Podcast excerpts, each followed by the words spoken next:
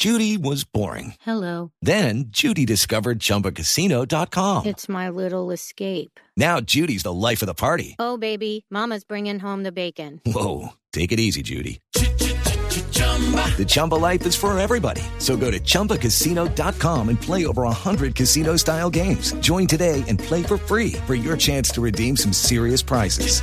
chumba ChumbaCasino.com. No purchase necessary. Void where prohibited by law. 18 plus terms and conditions apply. See website for details. 7 de la mañana, 27 minutos. Rodrigo Lara es senador hoy en día. Había sido antes representante de la Cámara y en el 2009, cuando fue esta reunión con el Tuso Sierra, era senador. Sí. Había reemplazado a Germán Vargas en el mismo partido de Cambio Radical. Me dice que esa reunión con el Tuso Sierra, Felipe, efectivamente, en una cárcel de Estados Unidos sí se produjo. Sí. A la reunión fueron Rodrigo Lara. Piedad Córdoba e Iván Cepeda. Sí. Una reunión parlamentaria. No, que Iván Cepeda no, era parlamentaria. parlamentario. Bueno, era una reunión. Iván, Iván er- en el 2009 no estaba en el Congreso. Era una en el reunión- 2010. Felipe, era una reunión parlamentaria. E Iván Cepeda fue invitado por Piedad Córdoba. Ah, es- Él dirigía en ese momento unas ONGs. Mm. el Movimiento Nacional de Víctimas. Ya en ese momento él estaba Estado. metido en el tema de presos. Y le pregunto a Rodrigo Lara, que no quiere dar declaraciones públicas sobre este tema, ya le voy a preguntar, a, decir por qué. Le pregunto, ¿y a qué tenían que ir unos parlamentarios a hablar con unos presos en Estados Unidos? Y me dice, fue una comisión interpartidista delegada oficialmente por el Congreso de Colombia, porque en el 2008, es decir, un año antes, Uribe había extraditado a estos paramilitares, paramilitares. a Estados Unidos. Recuerde usted la extradición en la madrugada. Extradición Express. Y el Congreso en ese momento tenía el temor de que se hubiese extraditado la verdad sobre el paramilitarismo en Colombia. Entonces fue una cooperación, eh, un- fue una visita para intentar la cooperación judicial de estos parlamentarios. Le pregunto a Rodrigo Lara, y le propusieron al Tuso Sierra beneficios económicos o políticos para él o para su familia. O irse para Suiza, dice como el dice. Tuso Sierra. Dice, pero ¿cómo se les ocurre eso? ¿Hay acta de la reunión? Me dice, no sé si hay acta de la reunión, que es lo que está apareciendo Porque- hoy en día. Sí, el periódico El Tiempo dice que de esas reuniones, como no podían entrar grabadoras, quedaron unas actas y dice que precisamente Rodri, una de la- uno de los asistentes no habría querido firmar, que sería, entonces uno eh, consideraría sería Rodrigo Lara. Eh, Quién sabe si él no la conoció o no la quiso firmar. como Y, y le decía. pido a Rodrigo Lara, pues que aclare esto y que dé una entrevista sobre esto, si él tiene una defensa, si tiene unos argumentos. Y aquí viene Felipe lo más importante y me dice, no, porque no voy a pisar la cascarita. Esto habla del desespero de la defensa de Álvaro Uribe. Querer vincular en este momento una reunión del 2009, dice, me dice Rodrigo Lara, es un acto desesperado que no tiene ninguna justificación ni tiene ninguna explicación. Mm. Eh, el Tuso Pero Sierra, parece inclusive, cierto, ¿no? Porque el Tuso Sierra, paramilitar, que hoy se encuentra detenido todavía en Estados Unidos, ha anunciado un video. Me dice, yo hablaré con los medios de comunicación si llega a aparecer ese video. Pero todo es bastante curioso en esto porque Esto parece un episodio de- Sierra cuando lo de mafia en el y es de 2008 mafia. con, el, con los demás paramilitares, eh, eh, las declaraciones posteriores que siempre dio era que lo había extraditado el expresidente Uribe para que no contara la verdad sobre las relaciones o los vínculos eventuales que tenían con los paramilitares. Y ahora sale con un cuento totalmente diferente. Entonces, ¿a quién creerle? ¿O, Lo o- que- o cuál tuzo, cuál tuzo es el que está hablando? ¿El del Pero, 2009 pero, o el- pero, pero el Tuso Sierra eh, ha sido tan buena fuente para los Estados Unidos que lo dejaron en libertad desde el 2013. El Tuso Solo Sierra... pagó cinco años de 10. No, eh, el TIS, Sí. pues, exactamente, le dieron una importante rebaja de penas, habló de muchos vínculos de mucha gente, no sé si se acuerda del coronel, del general Moore, de Leonora y Rocío, de una cantidad de políticos de Córdoba, incluso él en algún momento declaró que él le había dado 10 millones de pesos a la campaña de Luis Alfredo Ramos. Es decir, Ahora- el Tuso Sierra desde Estados Unidos fue tal vez, yo creo Bueno. que es el que más ha hablado Entonces y el que Pero más declaraciones dio en el expresidente Uribe Pero Héctor, de ser- anuncia, anuncia no solo la carta que ya está circulando, ya es pública, la hemos revelado aquí en Blue Radio, carta del Tuso Sierra desde Estados Unidos diciendo que Cepeda y Piedad Córdoba y Rodrigo Lara le ofrecieron beneficios a cambio de testificar contra Uribe, sino ahora se anuncia también un supuesto video que va a mandar el Tuso Sierra defendiendo a Uribe de la acusación de Cepeda. Pero bueno, lo primero es que es, es, muy feo, digamos, y un poco desalentador ver a un expresidente eh, digamos, defendido por un montón de mafiosos, porque uno lee que Monoleche va a declarar en favor de Uribe, que el Tuso Sierra va a declarar en favor de Uribe, que otros tipos que están en la cárcel declaran en favor de Uribe, mm. eh, y pues eso no deja de ser desalentador como espectáculo, digamos. Es que, pero, pero más allá de eso... de haber sido paramilitar con ellos, pues ¿cuál es la defensa de Uribe? Que los paramilitares digan que Uribe no es paramilitar y que eso es una falsa acusación. Sí, pero digo, es que yo no estoy diciendo si está bien que se haga o no, pero no deja de ser desalentador para un país este espectáculo, eh, lleno de versiones de mafiosos defendiendo pues un expresidente al que además eh, admira mucha gente y, pues que es un líder político eh, pues el más importante que ha tenido Colombia en las últimas dos décadas. pero además de eso, a mí sí me parece, digamos, la respuesta de Rodrigo Lara me parece razonable porque es difícil relacionar el 2009 con el 2018 y una reunión en la que participaban además personas como de distintas camisetas políticas, que uno no se imagina, digamos, a todos esos, digamos, vamos a complotar para que una persona vaya y hable contra Uribe. Puede ser que uno solo que tenga esa intención vaya y lo haga, pero, pero armar un grupo interparlamentario para hacer un complot... Eh, pues que obviamente tiene que ser clandestino, etcétera, no parece creíble, pero, pero bueno, ya veremos qué decide la justicia. En este caso, a mí lo que me parece, insisto en eso, eh, e insisto en eso, perdóneme Luz María, porque me parece importante insistir, pues la justicia tendrá que valorar todas esas pruebas. Eh, sería mucho mejor que el doctor Uribe, en vez de estar recusando a sus jueces, los estuviera enfrentando, llevándole las pruebas y convencer, convenciéndolo de que las que tiene son falsas para que lo exoneren. Eh, sería mucho mejor para el país. Héctor, eh, tengo comunicación con el doctor Jaime Granados, que es el abogado defensor de Álvaro Uribe, para aclarar un poquito todo este tema. Doctor Granados, buenos días. Eh, muy buenos días, Néstor. Eh, un saludo muy cordial a ti y a toda la mesa de trabajo de Blue Radio. Doctor Granados, ¿va a haber video del Tuso Sierra? Yo no especulo sobre lo que va a pasar, hablo sobre lo que ha pasado.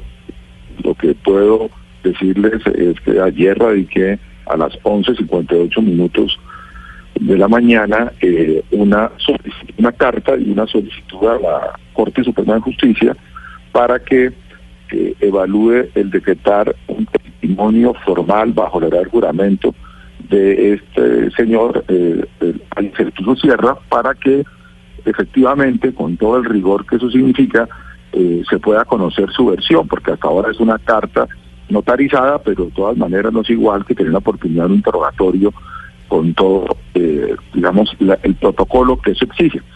Pero quiero destacar, porque he estado escuchando las opiniones de los distinguidos panelistas que ustedes tienen en la mesa, y lo que quisiera resaltar es que la importancia para nosotros de este tema no es que fulano, sultano defiendan al presidente, para nada, el presidente se defiende por sí solo y con su defensa, es resaltar que los potenciales testigos en ciertos hechos pueden mostrar un dato relevante.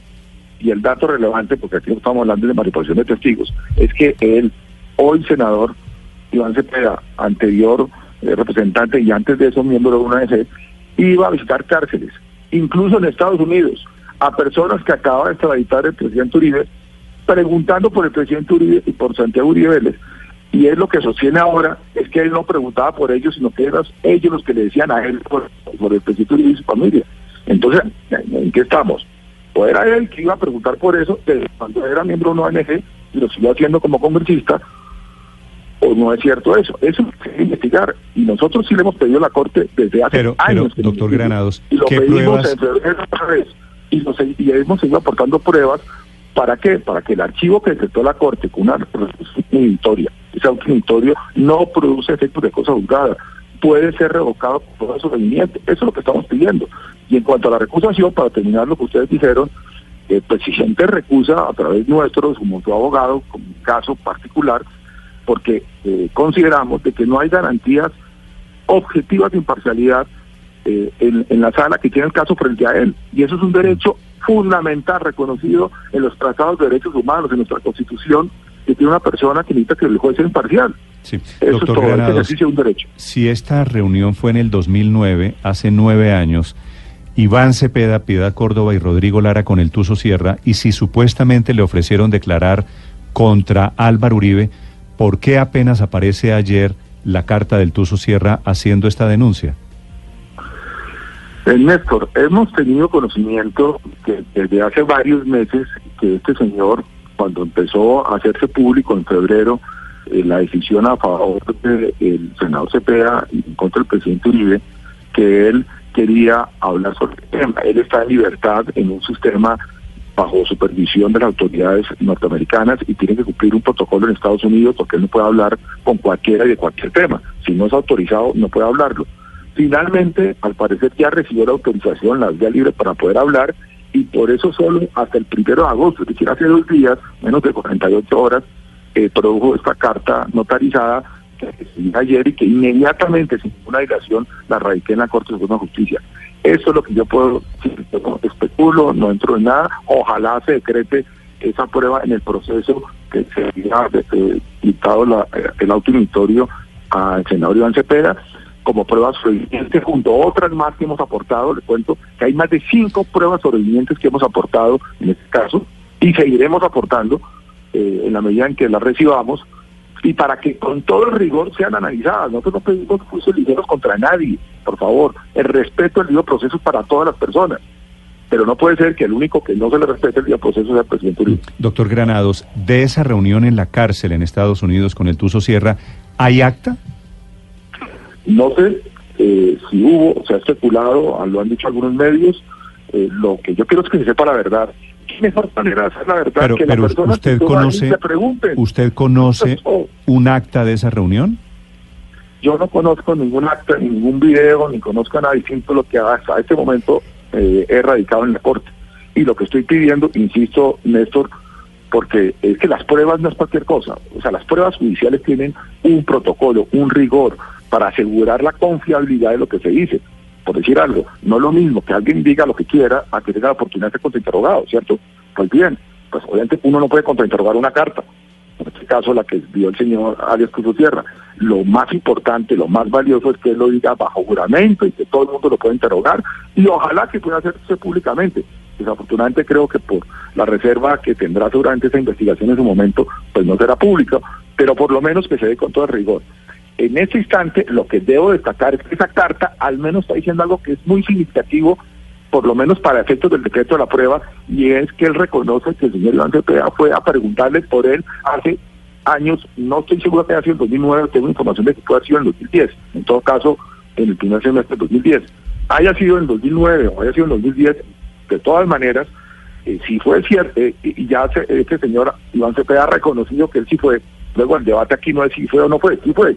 La pregunta es si preguntó o no preguntó. Si habló de Álvaro Uribe Vélez y su familia o no habló. Según el Cruz Tierra, en esa carta sí lo hizo, pidiendo beneficios, que es el mismo patrón Por que eso, siguió pero, cuando pero esto va a ser va O a ser que un debate va a ser un debate de palabra contra palabra. Rodrigo Lara me dice cómo se les ocurre que íbamos a hablar de Álvaro Uribe en esa reunión. Ellos lo niegan, bueno. el Tuzo Sierra dice que sí le ofrecieron eso. ¿Y a quién le cree la justicia?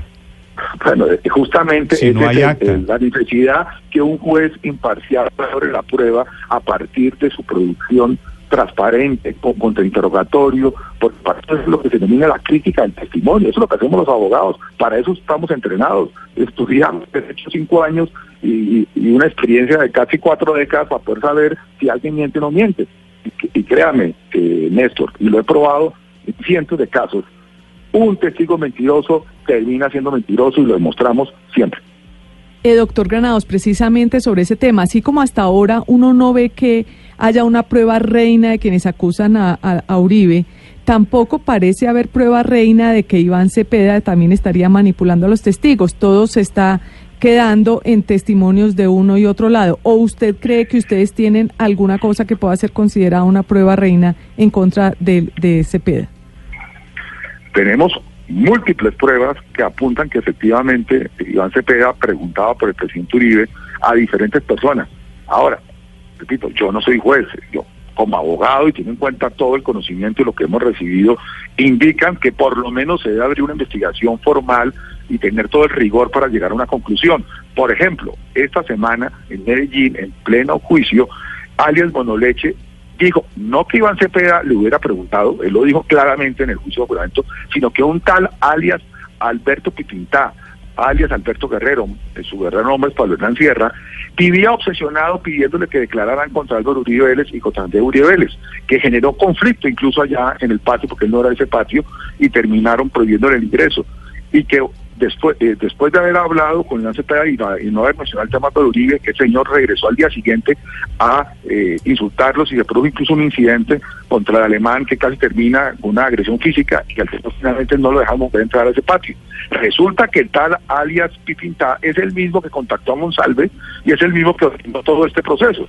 Entonces, son muchos elementos, algunos recientes, serios, una declaración de juramento sólida, indican que efectivamente aquí había un complot para involucrar al presidente Álvaro Uribe Vélez y su familia en vínculos eh, contra, en paramilitarismo. Y eso es lo que hemos venido en estos años mostrando y ahora recientemente con prueba nueva que tiene que ser valorada. Esa es nuestra petición, es un derecho que tiene el presidente. Existe el recurso legal que se denomina revocatoria del auto inhibitorio con prueba sobreviniente y eso es lo que solicité ayer y seguiré pidiendo porque lo que buscamos es la verdad. Doctor Granados, como estrategia de defensa, usted es el abogado del senador Álvaro Uribe. ¿Cuál es la estrategia aquí demostrando la honorabilidad de Álvaro Uribe a punta de testimonios de mafiosos, de Caliche, de Monoleche, del Tuso Sierra? Es decir, todo el bajo mundo certificando que Álvaro Uribe no es paramilitar. ¿Esa es la estrategia suya? No, no, Néstor, esa es su opinión y no, no, le estoy, le estoy preguntando si es una estrategia de defensa. estrategia. La estrategia de defensa es preguntar a las personas que al parecer fueron abordadas por estos personajes, si es o no, que estaban preguntando por los Vélez. La honorabilidad del presidente se defiende por sí sola y con otro tipo de evidencias. Aquí el tema es que si lo que se está investigando es si Iván Cepeda iba a las cárceles a preguntar por Álvaro Uribe Vélez, su hermano Santiago, ¿a quién le pregunta a uno si eso es verdad o no? Pues a quien él fue allá a buscarlos. O, o hacerá preguntar esa a las agencias de la caridad. Pues por supuesto que las personas están allá. Y son ellos, muchos de ellos, los que han venido dando declaraciones. Por ejemplo, hay datos objetivos. ¿Usted cree, honestamente, Néstor, y todos los de la mesa de trabajo, que una persona va a solicitar 21 visitas a un preso en particular? Lo visita nueve veces reconocidas por él. Y ahora hay gente que lo ayuda a él, le paga dinero, como lo reconoció también él, a, al papá de, un testigo, a este, de Monsalve. testigo Monsalve, y que eso no es algo inusual, no es extraño, no es exótico. Mm. Doctor Granados, aquí hay múltiples datos que hay que tener en cuenta. Cuando yo le pregunto a Iván Cepeda de los contactos con toda esta gente, con Monsalve y con el Tuso Sierra, con, con todos estos paramilitares en cárceles, que ese es el común denominador, él me dice, yo no los busco a ellos, son ellos los que me han buscado para hablarme de Álvaro Uribe. ¿Hay manera de saber eso es falso. si es primero el huevo o la gallina? Estoy convencido que eso es falso él iba a las cárceles solamente a preguntar por el estado de los derechos humanos y que no, jamás preguntaba por esto. Esto es falso y hay múltiples testimonios y evidencia que muestra que hay un interés de él concentrado, citado en los temas de Álvaro Uribe Vélez. Y por eso es que le hace a un solo recluso, que casualmente es este señor Monsalve, nueve visitas.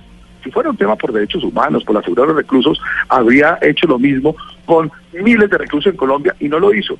Y justo el hilo conductor es con este señor alias Alberto Pipita, que tenía el mismo abogado, la misma abogada que se llamaba Mercedes Arroyave, que fue quien lo contactó, como el propio Monsalve lo reconoce y el propio Pipita lo reconoce a, el vínculo entre Monsalve y Pipita, por parte, además de buscar a Cepeda. Ahora bien, repito, nosotros lo que nos corresponde hacer es poner en manos de un juez la información, que se practiquen las pruebas, que hagan investigación con todo el rigor y que al final se tomen las decisiones por parte de los jueces. Pero es que aquí lo que ha ocurrido es que, que tomó después de seis años una decisión, a nuestro juicio, equivocada, que recurrimos, mantuvo la decisión, pues uno tiene que acatar los fallos judiciales y más faltaba, pero la misma ley provee que si hay prueba sobreviviente sea valorada. Lo que hemos hecho es presentar esa prueba sobreviviente, varias pruebas sobrevivientes, y la respuesta que tenemos de la Corte Suprema es que le montan otro proceso a esto, el presidente Uribe, para tratar de descalificar las pruebas que estamos presentando. Y es ahí donde uno empieza a darse cuenta con otros datos que presentamos en la recusación,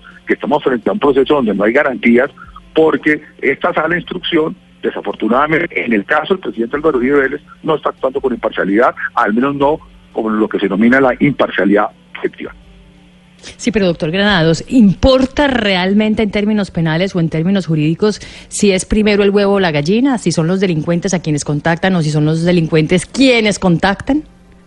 Pues claro, porque es lo que se denomina si se le siembra o no a alguien la idea de algo.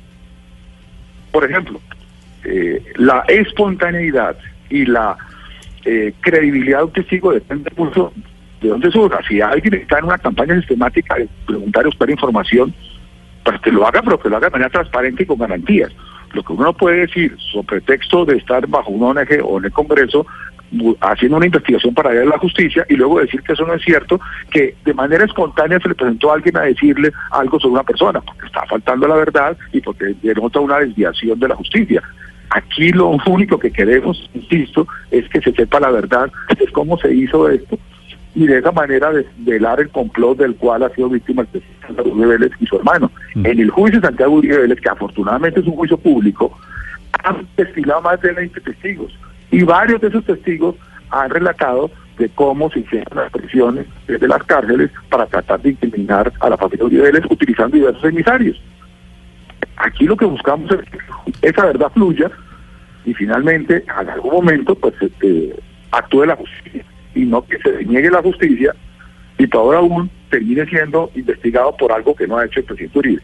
Y ustedes lo dijeron muy bien, no hay una sola prueba de lo que hemos revisado, que son siete cuadernos de ocho, porque no nos han entregado todavía uno, no puedo hablar de que no me han entregado, ni una sola prueba que comprometa al presidente Uribe. Por Dios, entonces, ¿cómo se la llama indagatoria? Sin permitir escuchárselo de una investigación secreta, ninguna prueba en contra de él. La indagatoria a propósito está prevista exactamente para dentro de un mes. 7.48 minutos. Jaime Granados, el abogado del senador, del expresidente Álvaro Uribe, también en Mañanas Blue. Doctor Granados, gracias. Feliz día.